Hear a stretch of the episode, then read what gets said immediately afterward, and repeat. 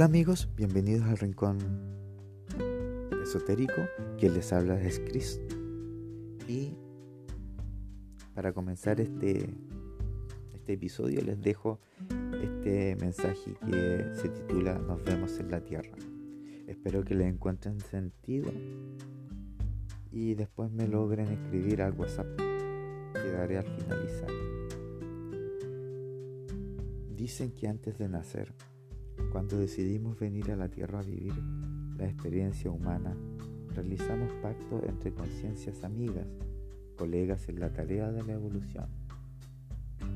Cada uno selecciona las experiencias que desea vivir en esta encarnación o en la futura. Tal vez aprender a través del desapego, de la soledad, de la observación, del estudio, el liderazgo, la pobreza, explorar las relaciones y vivir la discapacidad, nacer en países o situaciones complejas, experimentar la humildad de dejarse cuidar o cuidar simplemente a otras personas, que más lo necesitan, vivir el reto de la riqueza material aplicando el criterio ético, que es muy difícil para personas que no están todavía en la evolución. ¿Cómo se eligen las materias para matricularse en la universidad, por ejemplo? Se concretan las misiones, las interrelaciones, cada cual recibe su papel. Por ejemplo, en esta vida soy hombre, en la próxima soy mujer. Soy rico, soy pobre, como le hice mención en el párrafo, párrafo perdón, anterior. Eh, hay que ser bien valiente para venir aquí en la Tierra o en otros planetas o galaxias, sabiendo que venimos en total olvido, sin ninguna carta marcada o cartas bajo la manga, como se dice. Eh, algunas de estas almas se encontrarán desde su nacimiento. Por ejemplo, son los hermanos, la familia, esa gente tan próxima que a veces nos hace daño y nos resulta eh, tan ajena.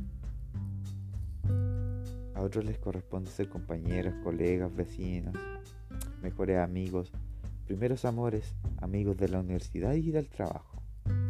Otros nos encontraremos ya adultos por casualidad, aunque detrás de cada casualidad se teje un plan que no percibimos aunque sea en las redes sociales, con algún personaje que apenas conozcamos. Por ejemplo yo, que en este momento nadie me conoce, pero sí le entrego un mensaje, un mensaje que impactará un poco en ciertos mecanismos que puedan tener, pero lo deberán aceptar, si no, es muy bien también su elección. Eh, como les explicaba, les ayudaremos en situaciones difíciles.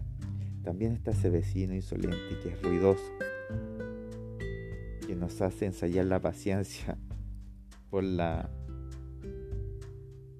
asertividad o simplemente los llevan al límite. Por ejemplo, cuando estamos meditando y ponen esa canción ruidosa que interrumpe nuestra paz.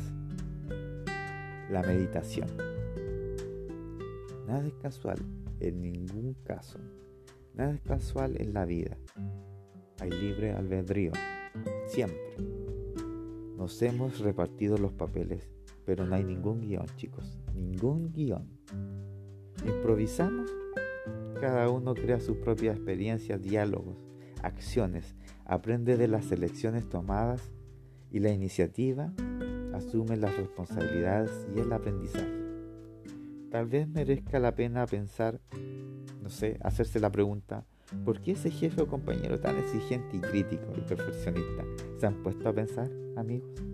¿O esa pareja que son tan sucesivos, aprovechadoras y abusadoras con cada persona que se les planta en el camino?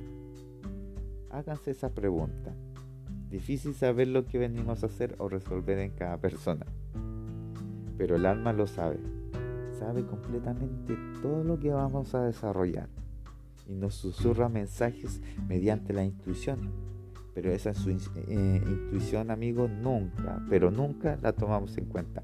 O la mayor veces sí la tomamos en cuenta, pero no con la carga que se debiera tomar o con la responsabilidad. No recordamos, solo a veces intuimos un acuerdo para permanecer en los grupos.